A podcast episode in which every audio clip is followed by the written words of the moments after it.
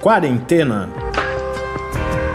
Resumo diário de notícias, pesquisas e as principais orientações sobre a Covid-19.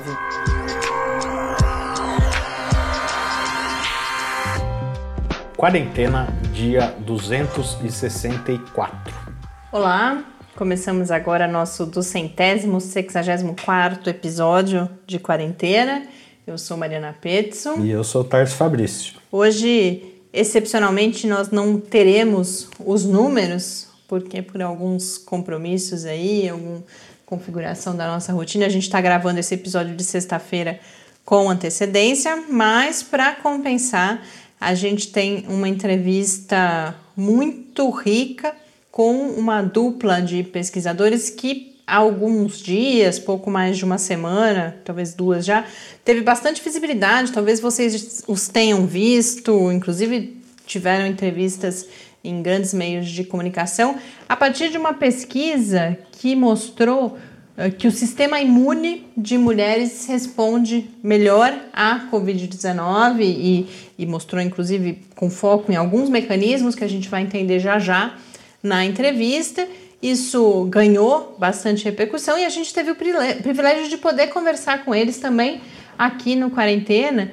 E aí, além de falar do estudo especificamente, inclusive das suas possíveis implicações para o tratamento da Covid-19, foi uma oportunidade, mais uma oportunidade, né? A gente vem falando, a gente foi aprendendo, a gente, falo principalmente eu, Tarso, imagino que parte de vocês junto conosco, o quão complexo é, quão, quão complexa é essa área da imunologia, as respostas do nosso corpo. E nessa entrevista, a forma como eles explicam também, a gente aprendeu bastante coisa. Então, eu converso com o Otávio Cabral Marques, que é pesquisador do Instituto de Ciências Biomédicas da Universidade de São Paulo, a USP, e a Paula Patielli Freire, que é pesquisadora de pós-doutorado no mesmo instituto, que contam para a gente, então, como realizaram esse estudo, quais foram os resultados que eles encontraram e vão explicando, ao contar uh, sobre a pesquisa,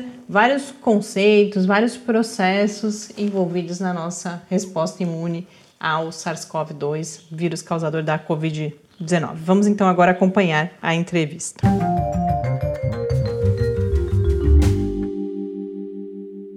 Professor Otávio, Paula, muito obrigada de vocês terem reservado esse tempo para conversar com a gente. Eu sei que desde que eu vi a notícia na agência FAPESP, uh, o trabalho de vocês ganhou bastante repercussão e é um privilégio para a gente poder falar uh, não só dele, mas da área de, de, imunologia como um todo, a área de trabalho de vocês aqui no Quarentena. A gente tem tentado, desde o início da pandemia, eh, antes da gente começar aqui, eu comentava com o Paulo que só agora a gente descobriu essa complexidade dessa área e a gente tem tentado aos poucos trazer uh, mais conhecimentos, conceitos para os nossos ouvintes. Então, é, é uma satisfação muito grande poder contar com a participação de vocês aqui nesse momento. A gente vai falar já já dos resultados desses que justamente ganharam bastante visibilidade. Boa parte dos ouvintes já devem, inclusive, ter visto em algum lugar né, essa explicação, uh, ou uma das explicações para diferen as diferenças que são encontradas entre homens e mulheres na progressão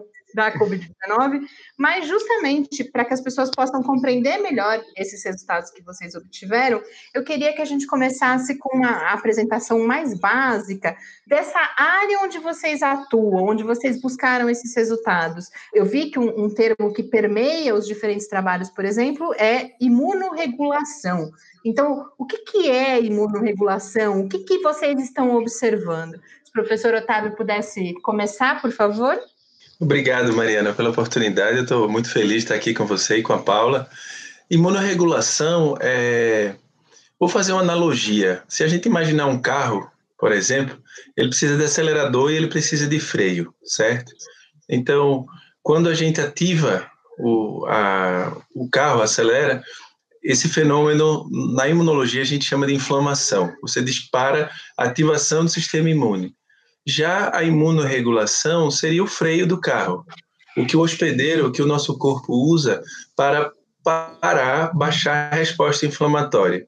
Porque muitas doenças, elas não são só decorrentes, a gravidade dessas doenças não, não é só decorrente da infecção em si, mas da imunodegeneração, de você acelerar o carro e agora como é que a gente faz para desacelerar e voltar ao que a gente chama de homeostase, ao equilíbrio corporal, para que você não comece como um atirador, matou um bandido, por exemplo, na rua que estava ameaçando os reféns, então ele, ele não pode continuar atirando de qualquer jeito, ele precisa entrar novamente num sistema de equilíbrio para poder o hospedeiro sobreviver bem. Então a imunorregulação seria isso, seria esse fenômeno em que o sistema imune ele volta ao seu estado basal, ao seu estado natural, que ele permanece tendo respostas endógenas, né, interiores, no interior do corpo, porém sem aquele alto grau de ativação, de inflamação que foi necessária para combater o patógeno que, que causaria a doença ali. E aí o que vocês uh, buscaram foi justamente diferenças entre esses processos de imunorregulação entre diferentes grupos de pessoas. Então, Paula, se puder explicar como que depois, é, eu prometo para os ouvintes que a gente vai chegar nos resultados, mas antes da gente falar dos resultados, como, em que banco, em que informações, usando que ferramentas vocês foram buscar essas respostas? Bom, obrigada, Mariana. É muito legal falar de como foi a estratégia da nossa pesquisa, porque para poder falar dessa estratégia, a gente tem que falar do Open Science, que é essa ciência aberta que a gente está vivendo hoje em dia. Então, desde que começou a pandemia, mesmo antes de chegar aqui no Brasil, é, existiu um trato entre os pesquisadores internacionais e revistas de divulgação científica, e o trato era: como a gente está diante de uma pandemia, o legal seria se a gente pudesse divulgar em tempo real os nossos dados, os nossos resultados, tudo que for encontrado. E esse trato possibilitou que tantos artigos científicos fossem publicados de uma maneira aberta, ou seja, você não precisa pagar para acessar aquele paper, para aquele manuscrito, e os datasets, ou seja, os conjuntos de dados, principalmente datasets de larga escala, que são esses que nós trabalhamos, fossem disponibilizados em tempo real. Então, assim que o pesquisador lá dos Estados Unidos analisou 400 pacientes com Covid e analisou o transcriptoma desse paciente, ele disponibilizou isso em bancos de dados. E isso fica disponível para pesquisadores do mundo inteiro acessarem esses datasets e tirarem outras conclusões e colocarem outras, outras perguntas em cima daquele dataset. Então, assim, isso acelera muito a nossa pesquisa, acelera a chance da gente encontrar é, novos alvos terapêuticos, a chance de encontrar respostas importantes para serem aplicadas na clínica. E considerando isso, o, a nossa estratégia foi justamente utilizar dados de transcriptoma. Então, transcriptoma é, é um nível em, onde a gente analisa o RNA mensageiro dos pacientes. E esses dados de transcriptoma o, o transcriptoma é o transcriptoma total do paciente, é como se fosse uma foto do perfil de, de RNAs mensageiros naquele momento daquele paciente. E ao analisar esse, esse perfil de do transcriptoma, a gente consegue responder muitas coisas. E a nossa abordagem foi é, recuperar datasets, não só de um pesquisador, mas assim, a gente usou quatro datasets importantes no nosso estudo, e a gente recuperou essas informações utilizando a, a plataforma do, do Deal Datasets, que é aberta para todo mundo. É a mesma plataforma do, do PubMed, onde você faz buscas de papers.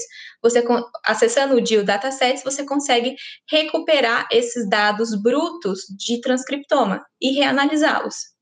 Então, o que nós fizemos foi justamente isso buscamos esses datasets, que eram, eram cohorts de pacientes grande, é, super grandes, então, assim, conjuntos de, de, de pacientes grandes, que foi realizado em diferentes pesquisas, e nós somamos essas informações para tentar encontrar padrões. Vamos ver o que, que esse conjunto de informações traz para a gente, uma vez que somando esses datasets, a gente tem um número muito maior de pacientes, aumentando o nosso poder estatístico nesse, nesse estudo.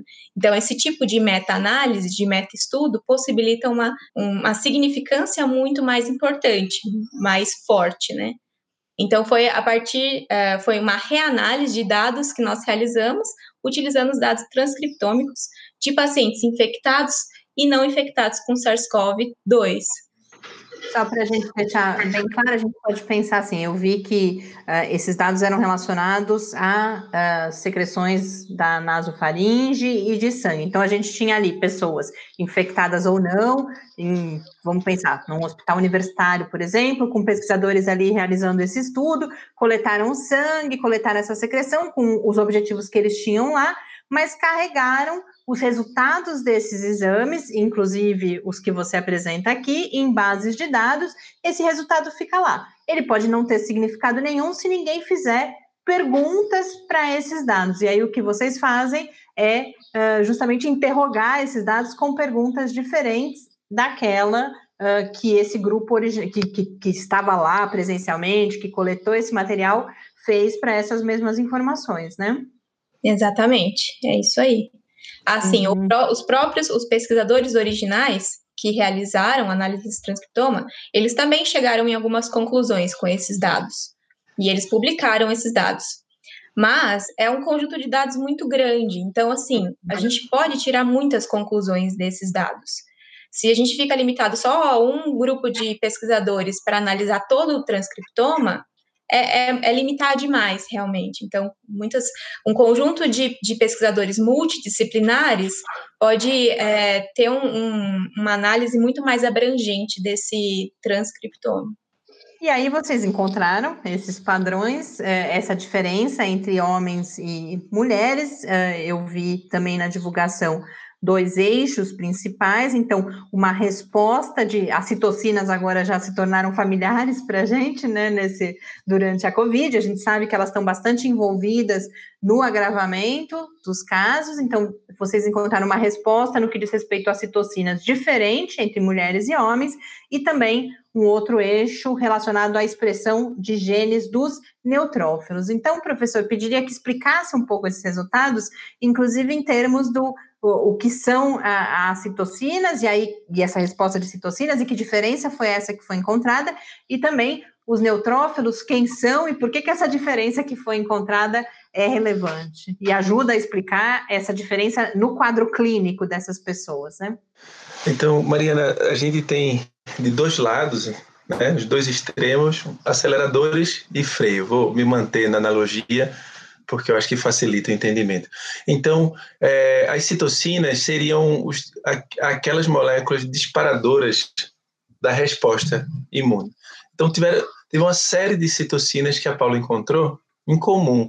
O importante é a gente contextualizar também que, que ela não viu só no estudo, ela fez um, o que a gente chama de cross-study analysis, né? uma análise entre diferentes estudos.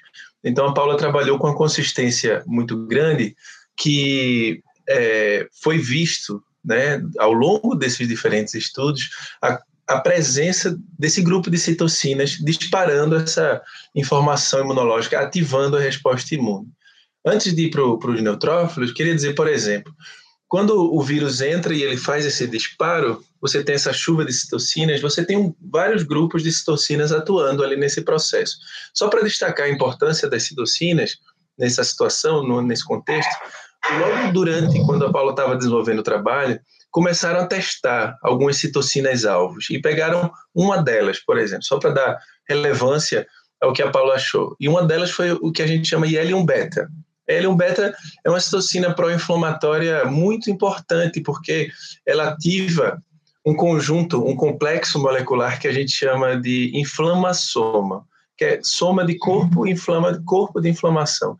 E ela exerce, esse inflamação, ela exerce um papel central numa série de doenças autoinflamatórias, que são doenças cuja inflamação acaba causando dano para o nosso próprio corpo. Então, alguns pesquisadores já começaram, e saiu, publica, saíram duas publicações importantes, não lembro se foi no New England, no Lancet, mostrando que reduzindo um pouco essa citocina, bloqueando essa citocina, você tem um aumento na sobrevivência muito grande.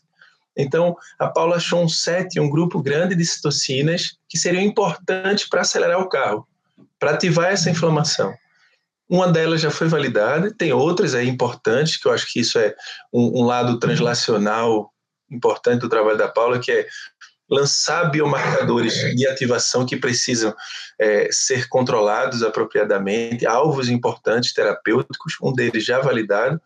E do outro lado, veja agora, pulando do, do acelerador para o freio, veja, no neutrófilo, quem são esses neutrófilos? Neutrófilos são células que a gente chama de fagócitos, que eles disparam a resposta efetora. Né? A citocina regula e o neutrófilo faz um papel efetor. Vai lá, a parte executiva. Ele vai, ele engloba células infectadas, ele engloba vírus, bactérias, fungos em diversos contextos, e, e eles são importantes para esse processo. Muitas vezes, quando eles não conseguem englobar esses patógenos, eles fazem o seguinte: eles fazem de tudo para conseguir eliminar o, o, o, organ, o, o corpo estranho, lá, o patógeno, o microorganismo, pra, e, e evitar a, a morte do hospedeiro, certo? Então, ele libera muitas vezes radicais do oxigênio, que a gente chama, são moléculas importantes que causam dano tecidual de forma aguda e muitas vezes de forma crônica, né? Quando a gente vai entrando no, na, numa certa idade, a gente chama isso de inflamage, por exemplo. Com a idade, a gente vai aumentando o, o, grau de inflamação natural que a gente vai tendo por vários fatores, danos, uma batidinha aqui gera uma inflamação muito grande, você tem mais dificuldade de controlar aquilo, mas o neutrófilo ele, ele vai e libera radicais do oxigênio muito para matar as células infectadas, e quando não consegue dessa forma, ele faz um extremo, ele começa a liberar todo o conteúdo interno dele, que, que o material genético dele, com uma série de proteínas que são como se fossem armas assim tóxicas para os patógenos, que destroem os patógenos, algumas proteases que a gente chama, enzimas que, que destroem o patógeno. Então, o, o, neutrófilo, ele, se muito acelerado, e é o que, que tem sido visto no Covid, pelas citocinas, ele vai causar dano tecidual. Mas o que é que acontece? Um fenômeno conservado, importantíssimo, que a gente, que a gente viu, e, e ele é muito importante para proteção do hospedeiro, por exemplo, é, é o desenvolvimento de neutrófilos com perfil mais suprimido, para que ele faça a função dele, mas ele não cause dano ao, ao hospedeiro, ao tecido pulmonar, por exemplo, no caso da Covid. Mas só para contextualizar e ver a relevância disso em outros aspectos. A mulher, quando engravida, ela começa a gerar um perfil um pouco mais suprimido, para que ela consiga é, combater infecções, mas ao mesmo tempo não expila um, um, um feto, o feto que está ali, aquilo que o, o enxerto, né, que está associado a ela, o bebê. Crianças também usam esse mecanismo, reduz um pouco a ativação desses fagócitos, no caso do neutrófilo, para que não, quando ela entre em, em fenômenos de infecção, ela não se destrua, porque uma coisa é você ter uma destruição no tecido já desenvolvido, isso pode ter, ter uma implicação grave, porém, um tecido em desenvolvimento pode gerar uma, uma falha para o resto da vida, porque você perde o time ontogenético que a gente chama de desenvolvimento da criança. Mas no caso do Covid, particularmente, veja, quanto mais grave a doença vai se desenvolvendo para o lado da gravidade, ela começa a, a, gerar mais essa célula supressora. Esse é um fenômeno observado em, em outros fenômenos de inflamação, doenças autoinflamatórias, né, em, outras, em doenças autoimunes também. Isso ocorre, isso, esse fenômeno ficou muito conhecido por causa do câncer, que o pessoal associa com a gravidade do câncer, é verdade, porém, ela surge para evitar que, no mecanismo de resposta do sistema imunológico do hospedeiro, ele não destrua também, ele mate o câncer, mas espera aí, tem que matar o câncer, mas não, não tudo, né? Porque o câncer tem uma série de autoantígenos que a gente chama, que são antígenos do nosso corpo, que se não tiver um controle apropriado, você começa a destruir o tecido inteiro. Então, do freio do neutrófilo, no caso do Covid, a Paula viu, as mulheres conseguem fazer isso de uma forma muito mais intensa, eu diria talvez até plástica, porque a gente olha as coisas de uma forma mais global. a gente olha o seguinte: a citocina ela conseguiu ativar fortemente, junto, muito parecido que nem com jovens, mas do caso na questão dos neutrófilos, elas também conseguiram baixar de forma muito mais intensa. Então, elas a gente costuma dizer, elas não são mais, mulheres parecem não ser mais equilibradas só durante a juventude, que amadurecem mais rápido, né? E depois que tem mais equilíbrio na, de uma forma geral na casa, que dão juízo ao homem, como a gente fala.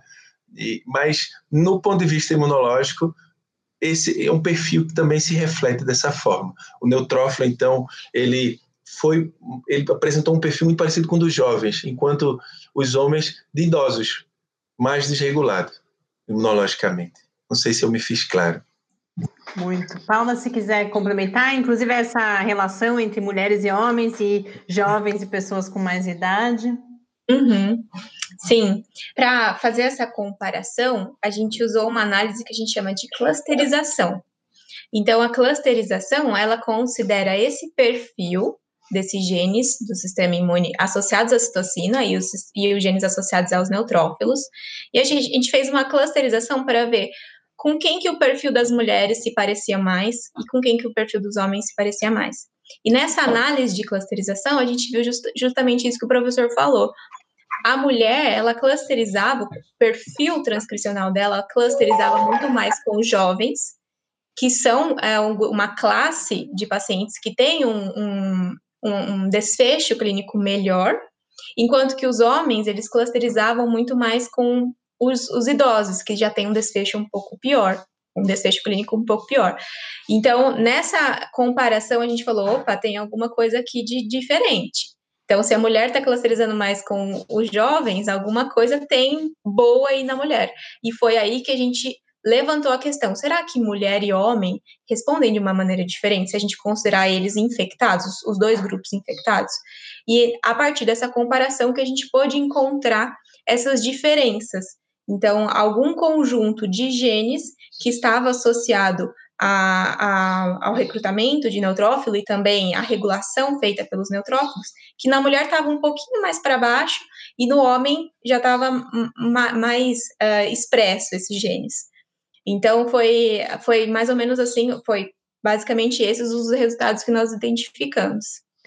Esses resultados, para além deles explicarem, eles têm uma importância para o futuro também, que é a busca de alvos terapêuticos. Do que, que a gente está falando quando a gente fala em alvos terapêuticos? Eu vi, por exemplo, se buscar interferência em vias de sinalização molecular. É curioso que quando eu preparei a entrevista, isso para mim era grego, né? Aparecia. E agora já está bem mais claro a questão de você buscar justamente inibir esses mecanismos que agora vocês explicaram tão bem aqui para gente, essa metáfora né, do, do, da aceleração, do freio, agora fica muito mais claro.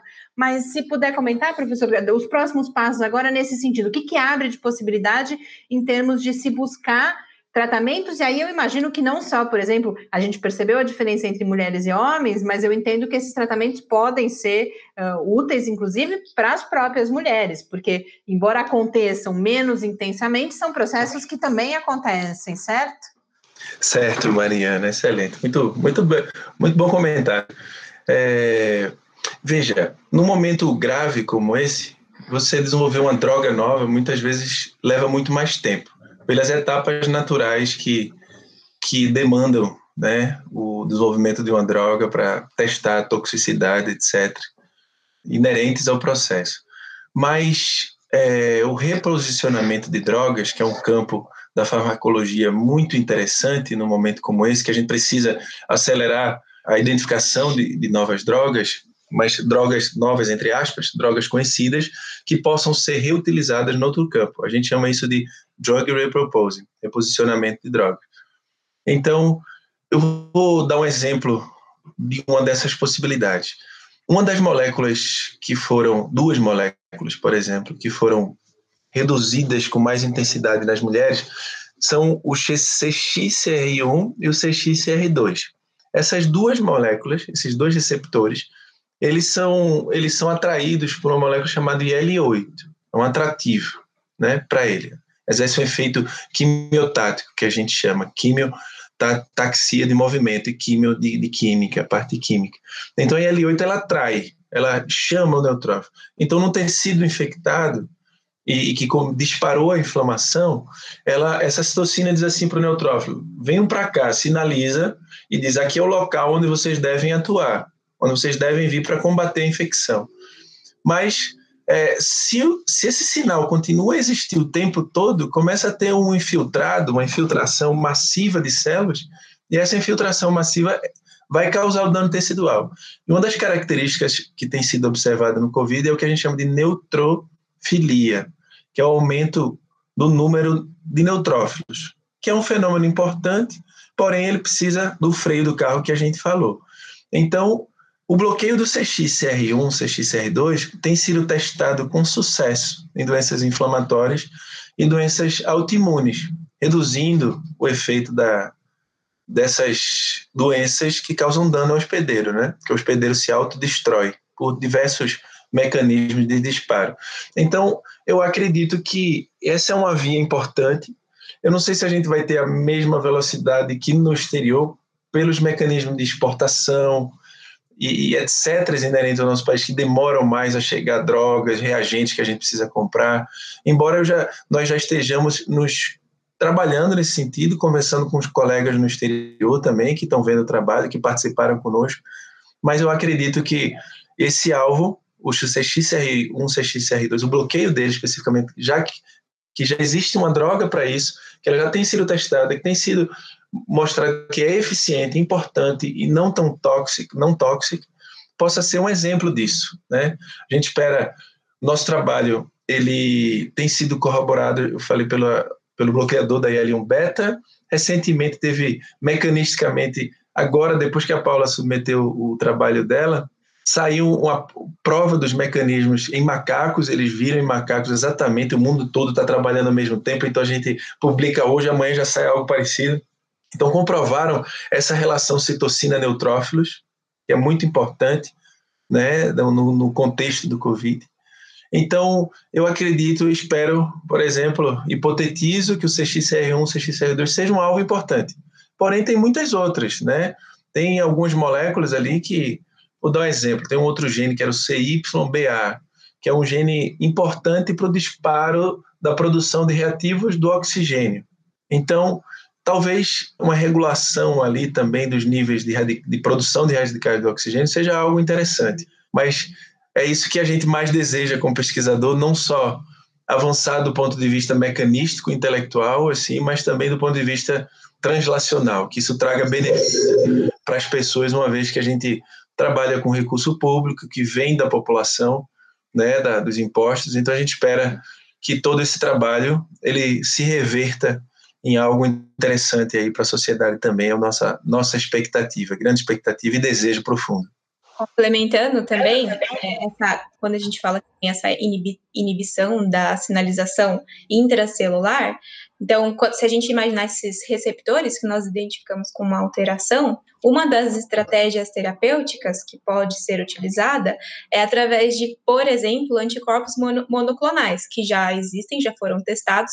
Então, esses anticorpos monoclonais, eles meio que eles ocupam esse sítio de, de interação com o receptor, e ao ocupar esse sítio de interação com o receptor, toda a cascata de sinalização intracelular ela é bloqueada, porque daí não vai ter interação com o ligante, no caso que seria a interleucina 8.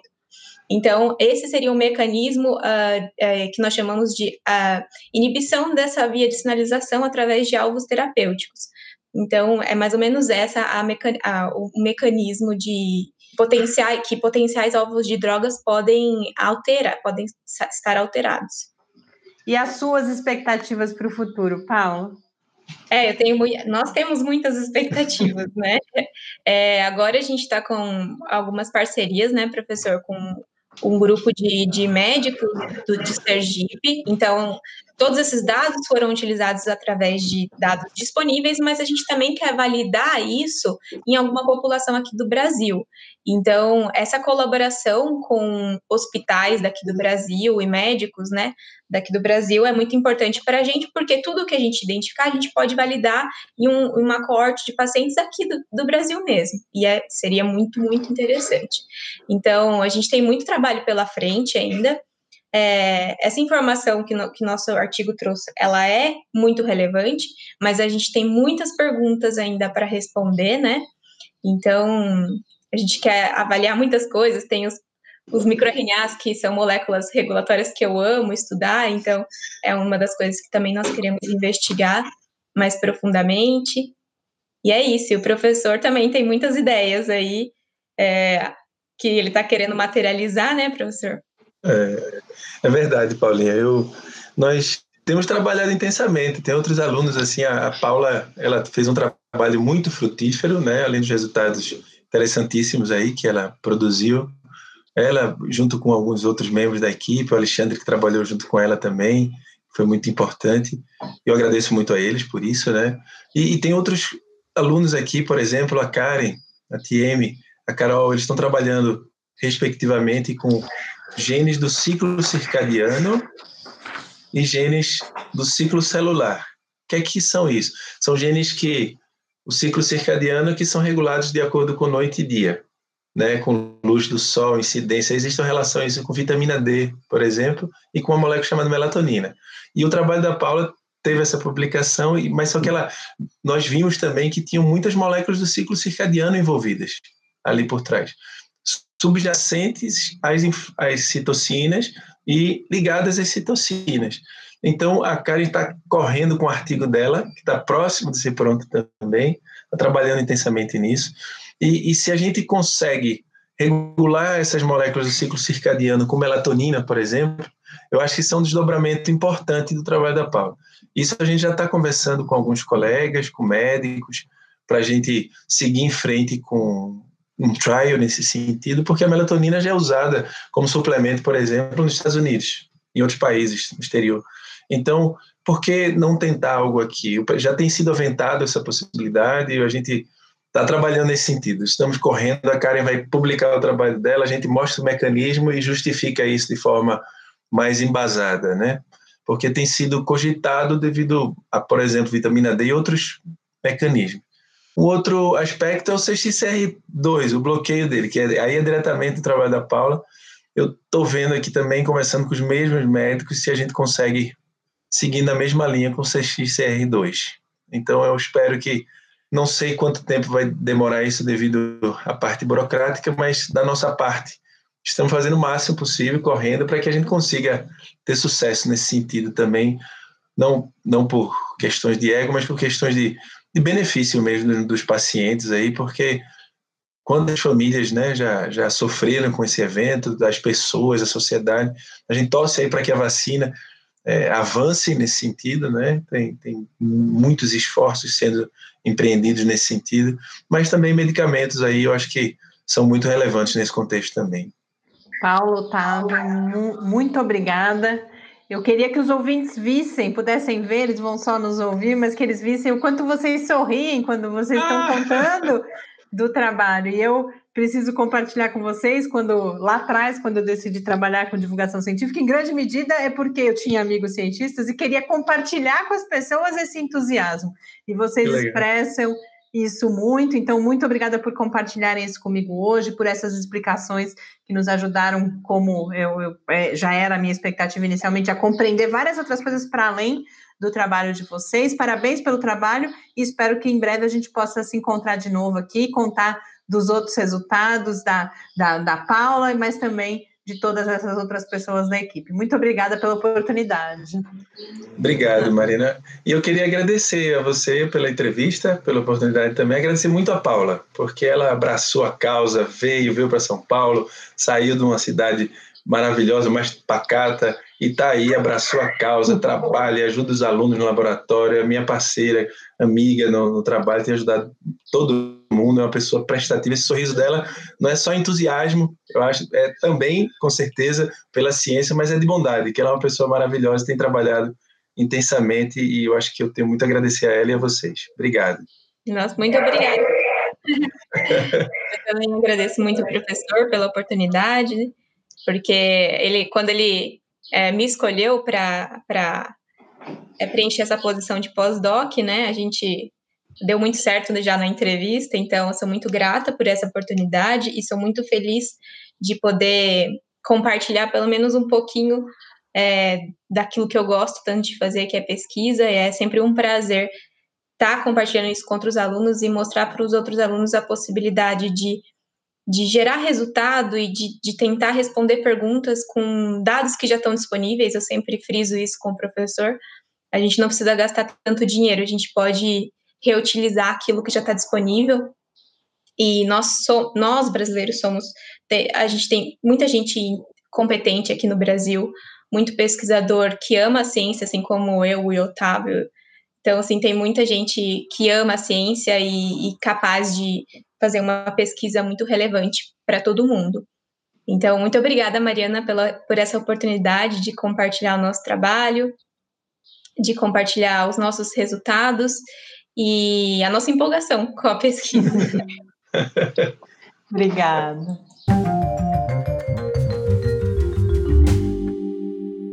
de volta aqui para fechar, inclusive mais uma semana, nossa antepenúltima semana antes do recesso de final de ano aqui no quarentena. Tava a gente com todas as mensagens que a gente vem recebendo, vai ficando, eu vou ficando ansiosa, inclusive, a gente vai sofrer sem dúvida nenhuma com essa pausa, mas a gente precisa pensar, além de mim e do Tárcio, é, em mais um momento da gente reconhecer a participação de a gente tem toda uma equipe uh, junto com a gente, não só no podcast, mas em toda uma produção intensa que a gente teve de materiais de divulgação científica ao longo de todo o ano. Essa equipe também precisa descansar, mas em janeiro a gente está de volta. Mas calma, tem mais duas semanas só. Estava aí, vou, vamos todos nós juntos nos preparando psicologicamente para essa pausa, mas hoje a gente só está encerrando essa semana, mas amanhã tem episódio em parceria com o InformaSUS, domingo nossa conversa com o professor Bernardino. Desejo todo mundo então um bom final de semana e até amanhã. Até a próxima. Fique em casa. Quarentena é uma realização do Laboratório Aberto de Interatividade para a Disseminação do Conhecimento Científico e Tecnológico, o LAB da UFSCar, e do Centro de Desenvolvimento de Materiais Funcionais, CDMF e conta com o apoio da Fundação de Amparo à Pesquisa do Estado de São Paulo. Pauta, produção e apresentação: Mariana Pezzo e Tárcio Fabrício. Arte e design de Henrique Mateus. Desenvolvimento web: Eduardo Martins. Edição de áudio: Lucas Stefanuto. Apoio Fundação de Amparo à Pesquisa do Estado de São Paulo.